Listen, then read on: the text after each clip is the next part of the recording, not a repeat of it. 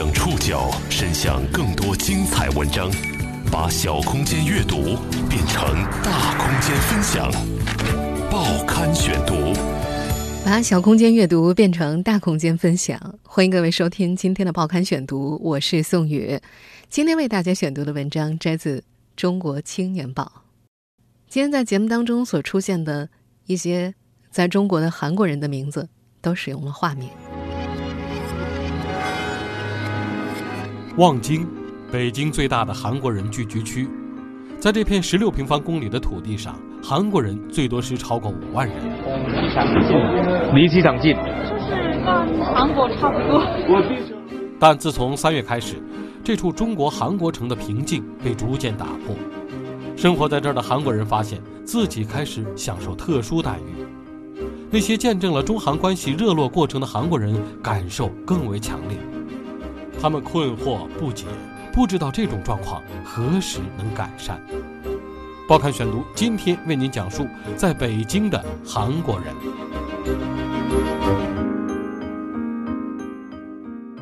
在中国已经生活了二十多年的韩国人朴继英，如今可以当之无愧地说：“我是老望京了。”在这块被称为“中国韩国城”的北京最大的韩国人聚居区里，韩国人的人数最多的时候曾经超过五万。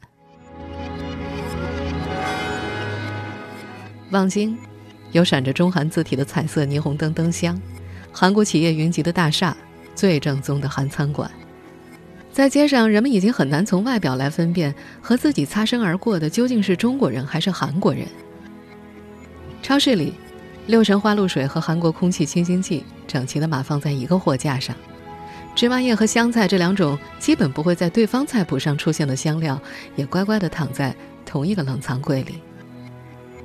中心广场上，孩子在嬉闹，年轻的韩国母亲用不熟练的中文和中国的大爷大妈聊着天儿。不过这个春天，这种平静正在被打破，有一些改变，若隐若现。在乐天超市望京店，一个工作日的午后，门前停着警车，超市里的安保人员多了一倍，清空的货架上少有韩国品牌的食品，带着安全员袖章的员工比顾客还要多。两周前，一位刚毕业的韩国留学生，原本打算在中国找工作的，却临时改变了计划，他改签了第二天的航班，一刻不敢停留似的，飞回了自己的国度。这一切都让朴继英感到担忧。他说：“中韩关系就像一壶水，烧了半小时才能热，碰到凉水又迅速凉了下来，不知道何时再能热起来。”从三月中旬开始，朴继英发现自己享受了一种特殊待遇。他在山东某学校兼任外籍教授，每周往返于山东和北京。当他上完课乘坐高铁返回北京的时候，会收到问候短信：“你安全离开了吗？”他突然意识到自己变成了特殊保护的重点。担忧并非空穴来风，在他近九成都是中国人的朋友圈里，开始传播一些他称之为“非正常”的视频，其中一些还带着对韩国人的谩骂和暴力。他担任副会长的民间组织“中国韩国人会”也收到了一些韩国人的咨询，尽管担心人身安全的还是少数。直到这个时候，这位年过半百、中文标准的韩国人才开始担心起来。在北京留学十四年的程英善也接到了母亲焦急的电话。上一次令母亲如此担心的，还是二零零八年的汶川大地震。当时他被催促赶紧回国，还奇怪的问为什么。母亲说：“不是有地震吗？”他有些哭笑不得。很远，比韩国都远。而这次，尽管嘴上说着没事儿没事儿，但是他并没有让母亲信服。在他兼职韩语教师的学校里，中国学生也焦急地向他询问：现在可以去韩国吗？还有一位同在北京的韩国朋友告诉程英善：现在拦出租车，以前司机会问你是韩国人还是日本人，是日本人的话就会拒绝，但是现在换了，变成韩国人，他们不会不让你坐，但是会特别认真地讲道理。一开始，程一善觉得没什么大不了的，但是令他感到尴尬的是，他的中国朋友看到相关新闻都会在第一时间转发给他，还有人会问：“这是真的吗？朴杰英也很认真的看了微信里的一些视频，尽管他说一看就是找人演的，故意商业炒作的，但是他还是承认，如果老百姓看了的话，会很容易激动。面对记者，他并不想谈到太多关于这次的争议。他说：“虽然目前在北京的韩国人没有那么大的情绪，但是时间长了肯定会有压力。”他努力安慰着那些前去咨询的韩国同胞，内心在隐约担心着。在中国经商多年，朴继英一直关注着中国的新闻，感受气氛的变化。然而这次还是让他感到不解。中韩建交二十五周年来头一次碰到这样的情况，真是有些尴尬。作为较早进入中国的留学生，他亲眼见证了中韩关系热起来的过程。报刊选读继续播出，在北京的韩国人。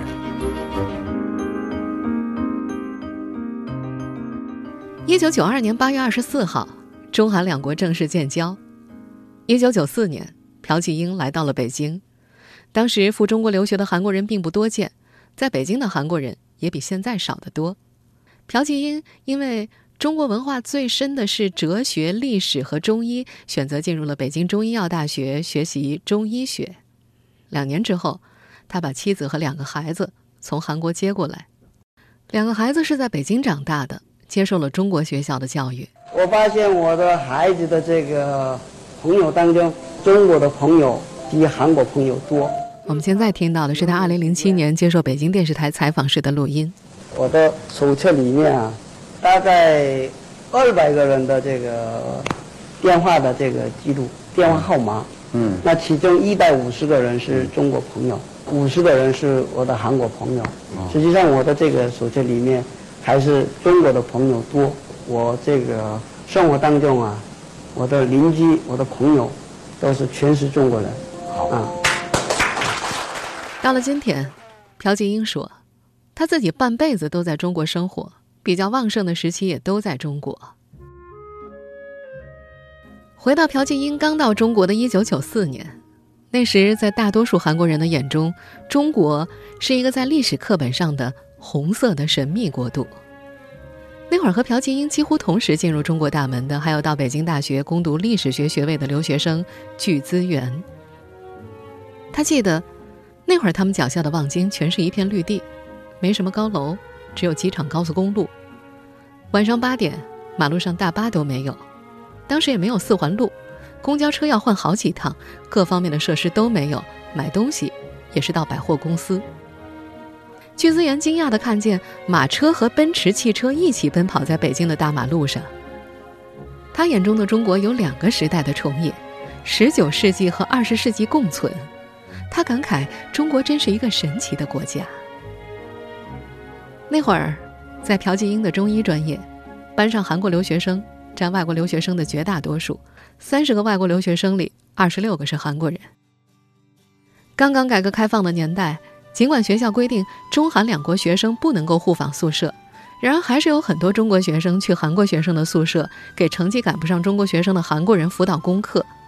在当时，韩国的人均 GDP 超过一万美元，给韩国学生补课一小时十五块。对于中国学生来说，那可是很大的经济补贴。中国老师在那会儿的工资也不高，不到一千块钱。随着经济的发展，到两千年年初，当程英善来到中国的时候，他成了四万多名韩国留学生中的一员。当时正是中韩双边贸易增长最快的时期。拖着行李箱站在中关村，程英善对中国的第一印象是：哇！原来这里也有很多高楼啊！回忆起十几年前做出的决定，程英善说：“出国的人都是因为喜欢那个国家才出国的。”目前，中韩已经成为互派留学生最多的国家。根据2016年4月教育部的统计，2015年来华留学生当中，韩国留学生的数量是最多的，达到了6万6672人。过去的二十多年，朴继英。眼看着韩流在中国流行起来，他从留学到创业，在中国的每一步发展都踩在了古典的节奏上。二十多年前，还在学中医的他骑着自行车到北京西单的眼镜店，几百号中国人排着队配眼镜。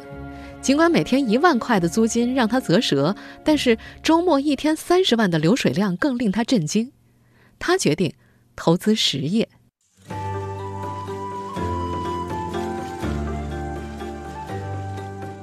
这首歌我们就不用介绍了，这是2005年引进中国的《大长今》的主题曲，它带来了当年最令人瞩目的文化旋风。中国社会科学院亚太与全球战略院副研究员王小玲认为，就纯输入的进口韩流而言，《大长今》达到了顶峰。韩流文化的兴起也让朴继英的生意开始红火。2007年，他接受了很多媒体的采访，其中包括中央电视台。他作为韩国中小企业的代表，回答了关于如何看待中国购买眼镜的消费观念变化的问题。新闻联播播了五十秒，他觉得非常厉害。在那段采访中，他说：“以前中国人一副眼镜是丢了才配，但是现在他们的理念是要求时尚化，而且会备用两到三副眼镜。”二零零五年，隐形眼镜也开始流行起来，中国的消费者也讲究美了。二十一世纪初，像朴继英一样，越来越多的韩国人在中国看到了机会，而望京因为靠近首都国际机场，就自然地形成了一个韩国人汇聚之地，一天天变成了中国韩国城。报刊选读继续播出，在北京的韩国人。二十一世纪之初，望京的高楼像雨后春笋般蹭蹭而起，大量的韩国人开始在此聚居，韩国的公司。银行、餐厅、娱乐场所等进驻期间。作为北京最大的韩国人聚居区，这里开始被叫做“北京的飞地”、“中国韩国城”。我们接下来要听到的录音出自2009年的《走读大中国》。在被问到望京为什么会成为韩国人聚居地的时候，接受采访的路人们这样说：“哎，望京为什么会那么多韩国人住在一起？第一，哎，机场近，离机场近。”跟韩国差不多。我地球了二零零年了，以后我现在二零九年一月，完全不一样。很少能有人说清楚，目前在中国生活的韩国人到底有多少。朴金英记得，以前走在望京吧，五到十米就能够见到一个韩国人。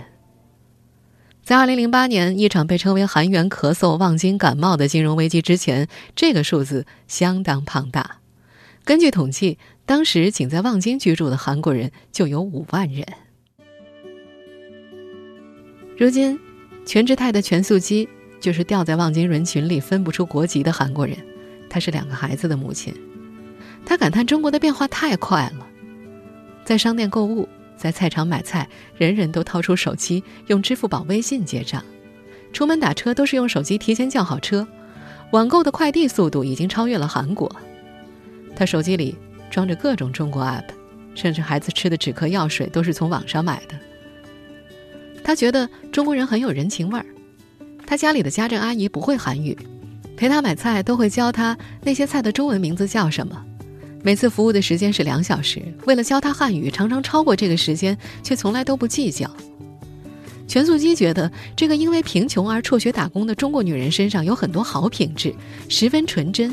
这样的人在韩国很少见。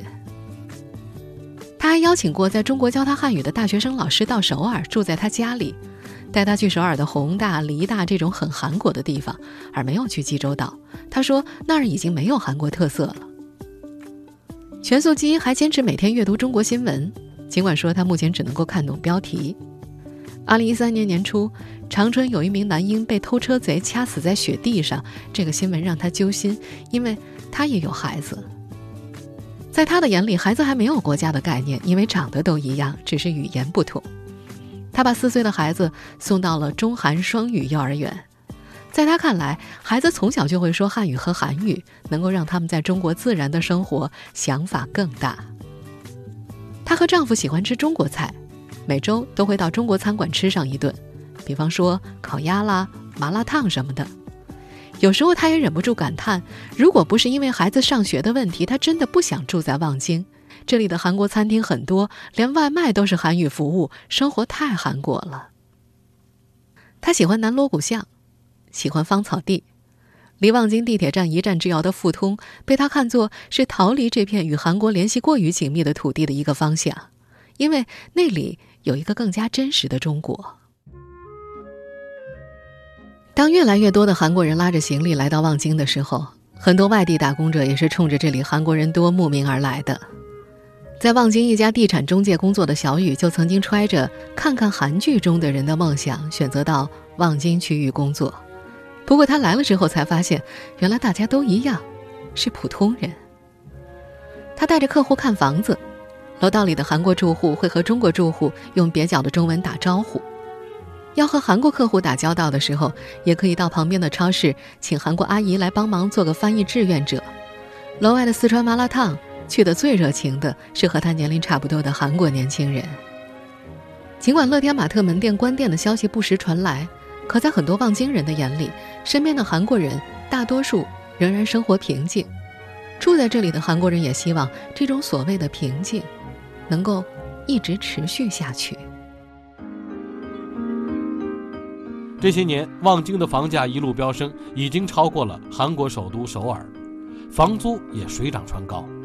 这促使越来越多的韩国年轻人分散到北京的各个角落，他们感叹中国发展的太快，一不留神就落伍了。报刊选读继续播出，在北京的韩国人。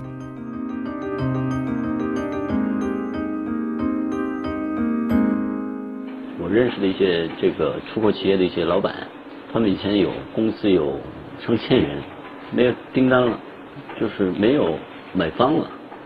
那怎么办？我们现在听到的这段录音出自二零零九年的一段采访。那是二零零八年金融危机之后，很多韩国人离开了望京。那时，朴槿英的很多朋友也抛售了望京的房子，返回了韩国，但是他还是选择留了下来。但到了二零一二年，当越来越多的韩国企业、中国企业、韩国人、中国人从四面八方涌入望京的时候，他反而选择了离开。他迁出望京，搬到燕郊，因为那里房价便宜，而且两个孩子已经长大了，不用再担心上学的问题了。他眼睁睁地看着望京的房价一路飙升，比首尔的房价都高了。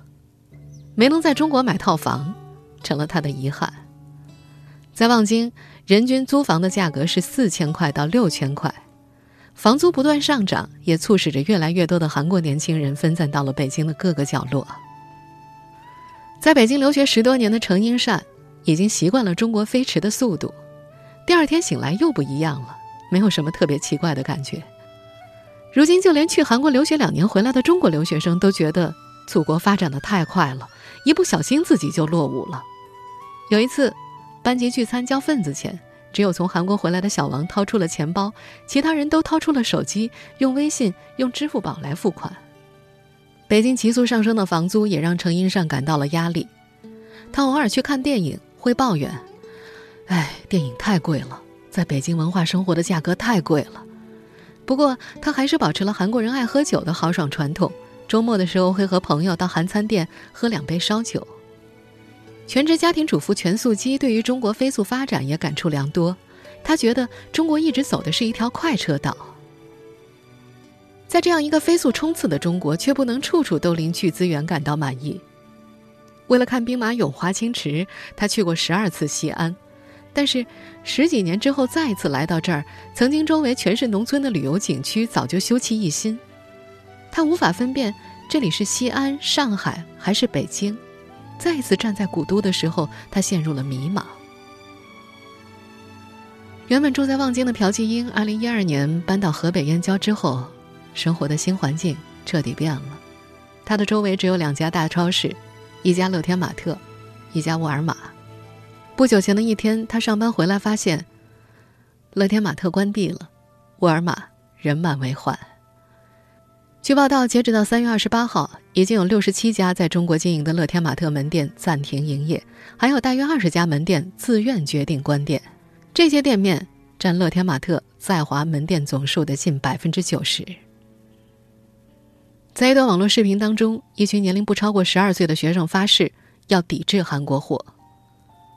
身为教师的朴继英感到这种做法不妥，他觉得小学生没有判断能力，如果这个小学生活到九十岁，他八十年都会有这样的记忆，但是中韩关系肯定会解决的。他说自己在上课的时候，无论底下是韩国学生还是中国学生，他一直强调过犹不及的度。他说，矛盾必然有，但是不要太过，出现了赶紧解决。再到一所中国知名的外语院校担任韩语教师的时候。剧资源也会把不同的观点呈现给学生。这位老师会在上课的时候插播少女时代的 MV、韩国的综艺节目，也会跟着学生一起观看调侃韩国大叔、揭露社会丑恶的韩国新闻纪录片。他会说韩国社会的竞争压力大，一些年轻人为了就职不惜整容，也会说在中国遇到的一些事情。他说自己就是按事实讲，不要让大家存在什么幻想。不仅让中国学生了解韩国。每周四，他都要搭公交从海淀去望京，给韩国同胞讲中国历史。在他这个已经在中国生活了二十三年的韩国人看来，双方都要认识一个真实的世界，不管是韩国人还是中国人，都应该这样。学习不同的文化，需要互相的理解和尊重。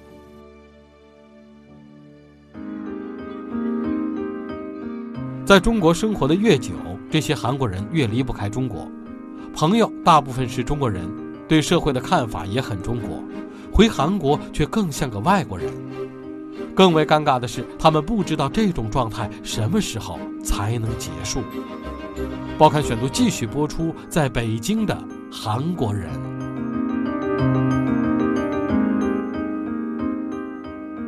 在中国待得越久，这些韩国人对于中国的感情就越发复杂。每次回韩国的时候。去资源不适应，他反而觉得自己像个外国人。网上购物要交给妹妹完成，因为自己懒得申请账号。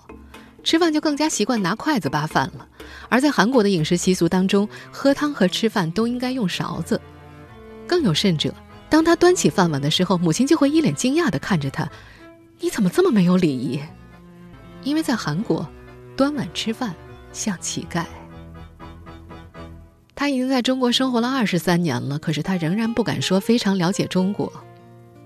他喜欢《三国演义》，视赵云为偶像，被朋友们戏称为“中国通”。不过他自己不太愿意接受这个标签。他说：“那些在中国没待满五年的人才会说，对中国我该了解的都了解了；待到十年的人会说，中国范围太大了，我开始不知道中国了。”待到十年以上的人才会说：“我完全不知道什么是中国。”朴槿英的两个孩子已经回到韩国上大学了，但是他说自己暂时还没有想过回国。他坦言他已经离不开中国。对他来说，从首尔到北京坐飞机只需要一小时四十分钟，比上海都要近。更重要的是，生活上也离不开。他的微信里百分之八九十都是中国人。他的人脉，他对社会的看法，都是在中国形成的。也有韩国留学生说，每次回到首尔的时候，他有朋友说要带他去吃好吃的菜，他很失望的发现，好吃的菜并不是指传统韩餐，而是中餐、西餐。可是这些他在北京都能够尝到呀，不是有个说法吗？在北京能够吃到全世界的菜。留学生程英善也没有打算回韩国。他更担心的是，回国之后同样不能够接受国内的看法。他觉得一直在韩国成长的人想法特别窄，接触的范围也特别窄，和他们在一起的话特别有压力。朴槿英也觉得国外留学的经验非常重要。他说，如果自己没有留学过，可能就跟国内的韩国人一样，看法狭窄。深陷中国朋友圈的朴槿英身边很少有人跟他说“萨德”两个字，他也不会主动谈起。已经五十多岁的他说：“嗯，兄弟之间、邻居之间吵架不高兴都会有，但是过了某一个程度，只能搬家了。比如两家之间关系已过了，起诉了、打官司了就麻烦了，不好处理了。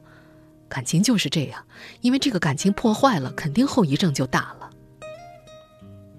在中国待得越久，朴槿英就越发理解中国话的深意。”这几天，他约一个中国朋友吃顿饭，对方的回复是“最近很忙”。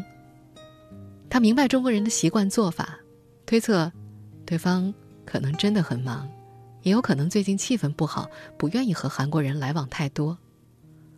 一位在韩国留学两年的中国留学生，看见在他回国乘坐的飞机上几乎没有游客的身影，以往这个季节可都是人满为患的。他本来已经入职某国内旅游公司，但是因为韩国团体游产品的下架，最终面临失业的困境。中国社会科学院亚太与全球战略副研究员王小玲说：“韩国人跟中国人在文化、心理、情感沟通都是比较近的，很容易成为朋友，并不是说今天就完全变了。”但是，民间感情伤害一次是很大的。在一家知名外语院校担任韩语教师的具资源说：“老百姓之间还是得多交流，先坐下来聊聊天听听对方说了什么。”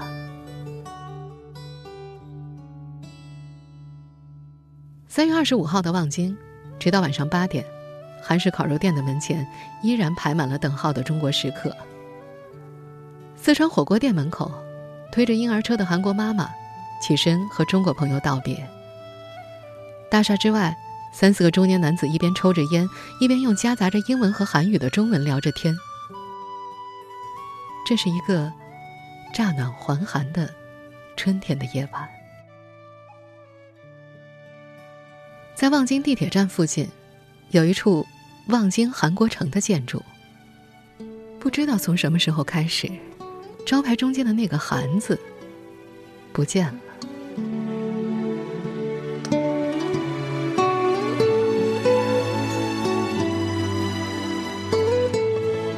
听众朋友，以上您收听的是《报刊选读》，在中国的韩国人，我是宋宇，感谢各位的收听。